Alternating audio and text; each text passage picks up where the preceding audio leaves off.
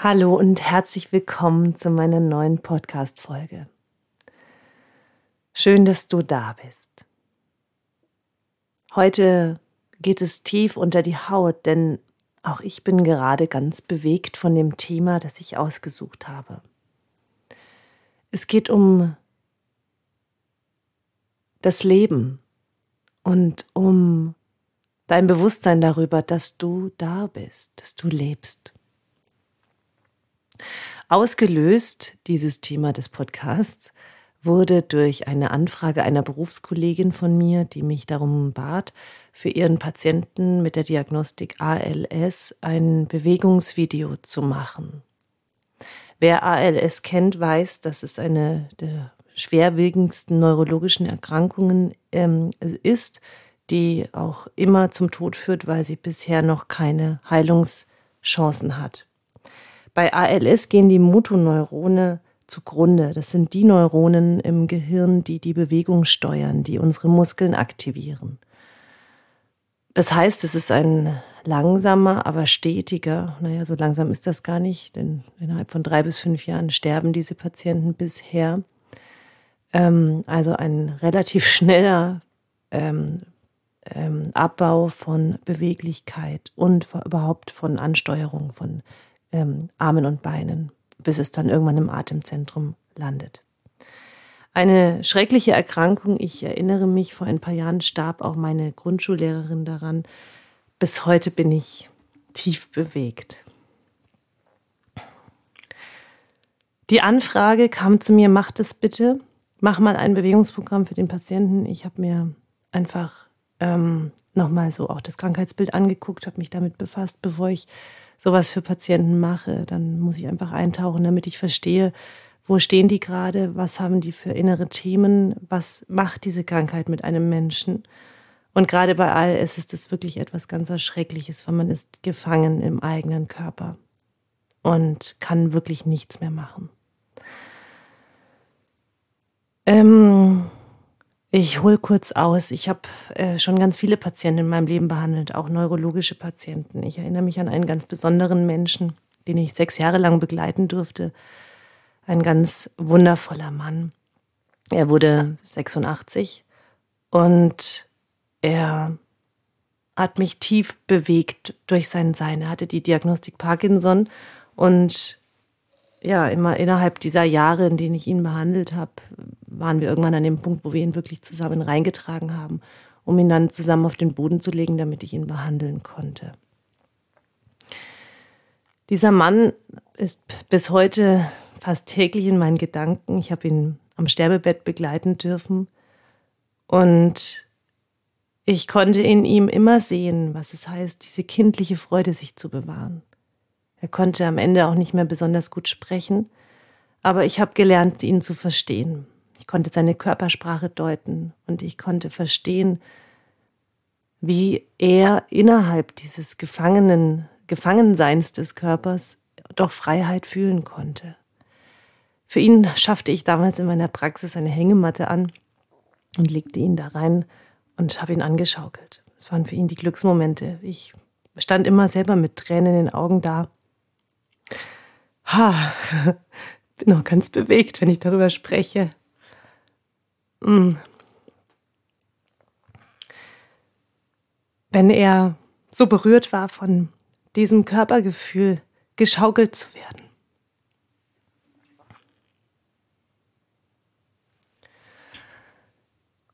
Warum ich so spreche, hat einen ganz wichtigen Grund und ich habe mich gleich wieder. Ha, mal schauen, ob ich das veröffentliche. Die meisten von uns, die das hier hören, die haben keine Erkrankungen. Die meisten von uns, die sind in einem gesunden Körper zu Hause und nehmen das als absolute Selbstverständlichkeit. Wohingegen Menschen, die das nicht haben, sich so danach sehnen, diese Freiheit zurückzubekommen.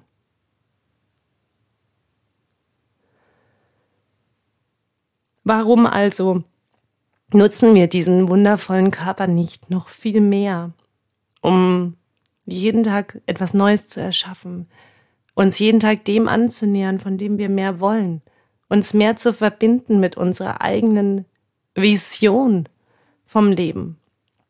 Kranke Menschen haben eine ganz klare Vision. Eine ganz klare Vision, lebendig zu sein, Nähe zu schaffen, da zu sein. Gesunde Menschen haben eine Million Visionen, aber sind so wenig mit ihrem Herzen verbunden. Es gibt so viele Menschen, die den ganzen Tag nach Symptomen suchen, nach, Diagnosen suchen, sich damit beschäftigen, dass irgendeine Kleinigkeit im Körper irgendetwas ganz Großes, Schlimmes sein könnte. Und stattdessen könnten sie ihr Leben leben, stattdessen könnten sie jeden Tag aufs Neue genießen und wirklich da sein. Ich wünsche uns allen, dass wir wacher werden in diesem Körper und dass wir wissen, dass wir einwirken können auf unseren Gesundheitszustand. Ich unterrichte seit fast 20 Jahren Körperarbeit in den unterschiedlichsten Facetten und Ausrichtungen. Seit ungefähr ja, zwölf Jahren jetzt Yoga und meine eigene Bewegungsphilosophie. Ich liebe das. Warum? Weil ich bis in mein hohes Alter gerne in diesem Körper lebendig sein möchte, weil ich einwirken möchte, wirklich gesund zu altern, weil ich einwirken möchte, nicht zu warten, bis der Renteneintritt kommt, um dann alle Freiheiten zu leben, die ich mir da vielleicht ausmale, sondern das immer zu tun, wann immer ich spüre, ich habe einen Impuls, ich würde etwas Bestimmtes gerne erleben, dann schaue ich, dass ich das auch in kurzer Zeit umsetzen kann.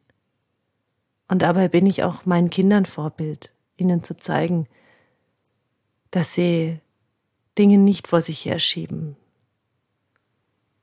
Ich frage mich oft, wenn ich gehen würde, also wenn ich sterben würde, könnte ich dann sagen, dass das ein gut gelebtes Leben war?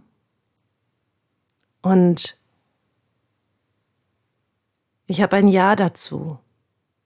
Und wie, was für ein unglaublich großes Geschenk ist das, wenn wir sozusagen mitten im Leben stehen, in unserer vollen Blüte sind, gesund sind, unseren Job machen, alles passt und sagen können, und es wäre okay zu gehen. Ich habe nichts aufgeschoben. Ich warte auf nichts, sondern ich bin einfach da. Und da möchte ich euch inspirieren, dass ihr diesen Körper, den ihr habt, viel mehr nutzt, viel mehr bewegt, ihn feiert, mit ihm zusammen die schönsten und lebendigsten Erfahrungen macht in diesem Leben. Das ist nicht selbstverständlich, dass der Körper einfach so funktioniert. Ja, der macht das, natürlich selbstverständlich. Aber es ist das allergrößte Geschenk des Lebens, gesund zu sein. Und nochmal, für einen, einen krank, ein kranker Mensch hat nur einen einzigen Wunsch, gesund zu sein. Und ein kranker Mensch, äh, ein gesunder Mensch hat eine Million Wünsche. Und damit will ich nicht sagen, schmink dir deine Wünsche ab, sondern verbinde sie mit deinem Herzen und schau, was ist wirklich wichtig. Wem folgst du und was tust du jeden Tag? Ich habe gestern erst so eine ganz intensive Yoga-Einheit unterrichtet. Ich liebe das, mit den Meridianen zu machen. Meridiane sind Energiebahnen, die unseren Organen zugeordnet sind. Das kommt aus der traditionell chinesischen Medizin, also dort, wo auch die Akupunkturpunkte sitzen. Und jedes Meridian ist, wie gesagt, einem Organ zugeordnet. Das bedeutet, wir können einwirken über unsere Faszien und über unsere Muskeln, Sehnen, Bänder und Gelenke, dass wir den Gesundheitszustand und die Homöostase, also das natürliche Gleichgewicht unserer Organe, unterstützen durch Bewegung. Und als ich das gestern so ganz intensiv unterrichtet habe, ist mir das selber auch wieder so bewusst geworden, was das für ein unglaubliches Wunderwerk ist, dass unser Körper so miteinander agiert, diese 75 Billionen Körperzellen, die da jeden Tag ihre Arbeit leisten. Also wie sehr kannst du deinen Körper unterstützen Wie sehr kannst du für deinen Körper sorgen und mit ihm gehen, ja, mit ihm zusammen dieses Leben leben. Ich möchte dich wirklich inspirieren, das mal auszuprobieren. Auch so gerne bei mir in den Online-Stunden mal vorbeizuschauen und es mal fühlen, zu erfahren, wie das ist, wenn du deinen Körper wirklich tief bewegst, wenn du dich befreist von dieser alltäglichen Spannung und diesem alltäglichen Stress, der sich ja immer wieder in unserem Körper absetzt. Ich möchte dich dazu inspirieren, auszuprobieren, wie es ist, wenn du dich körperlich frei fühlst, wenn du Weite wahrnimmst. So am Ende meiner Yogastunden sage ich immer, lass die Medizin wirken. Bewegung ist Medizin. Und damit meine ich jetzt nicht Gartenarbeit und ähm, permanent in der gebückten Haltung irgendwas körperlich zu tun. Das ist auch schön und es tut auch gut. Gerade für die Hände ist das total wichtig, dass wir da in der Erde arbeiten. Das bringt richtig Ruhe ins ganze Nervensystem. Aber für unser Skelettsystem, für unsere Motorik, für unsere Faszien, für die Meridiane im Körper, da darf es auch mal ganz bewusste Bewegung sein. Bewusste Bewegung, die ausgeführt wird mit, ja, mit Atmung und mit Gegenwärtigkeit. Also wenn du Lust hast, das mal zu probieren, dann, dann melde dich bei mir, dann lass uns da mal eintauchen. Und ich werde jetzt für meinen ALS oder für den ALS-Patienten ein Bewegungsprogramm machen. Und vielleicht fragst du dich, wie soll das gehen, wenn der sich nicht bewegen kann? Ich unterrichte das im Sitzen und zeige ihm, wie er sich bewegen könnte und nur durch die Vorstellungskraft, dass sein Arm sich hebt, aktivieren sein, aktiviert sein Gehirn diese Motoneuronen. Also dadurch wird Bewegung angebahnt. Das ist ein Hauptbehandlungsansatz in der Neurologie, also in der, in der, Krank, in, den, in der Pathologie der Nervenerkrankungen, wo es darum geht, es erst einmal wieder anzusprechen, ich selbst habe als Kind einen schweren Autounfall gehabt und ich weiß, wie das ist, wenn man nicht laufen kann. Ich weiß, wie das ist, wenn man wieder laufen lernen muss und ich weiß, wie sich das anfühlt, im Körper gefangen zu sein. Wahrscheinlich ist auch daher ein Stück weit unterbewusst dieser Beruf in mir entstanden, diese Berufung. Und Ich kann nur eins sagen.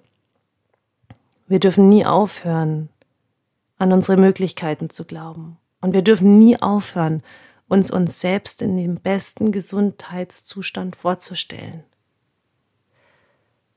Das war auch für mich im Alter von neun Jahren enorm wichtig, dass ich Therapeuten hatte, die zu mir gesagt haben, stell dir vor, wie du barfuß wieder über eine Wiese springst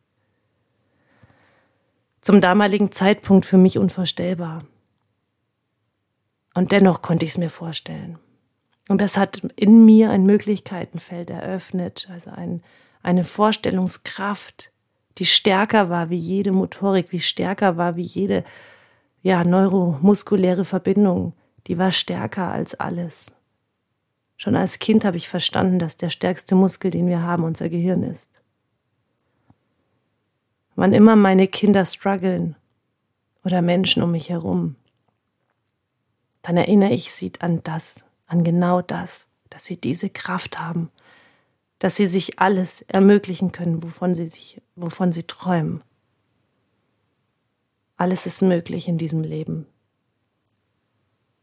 Du musst nur dran glauben. Und selbst Patienten mit ALS dürfen nicht vergessen, daran zu glauben, dass sie noch eine lange Zeit hier auf dieser Erde verbringen können. Und dass jede kleine Bewegungsanbahnung die Motoneuronen wach macht. Also, was macht dich wach? Was macht dich wirklich wach? Was lässt dich da sein?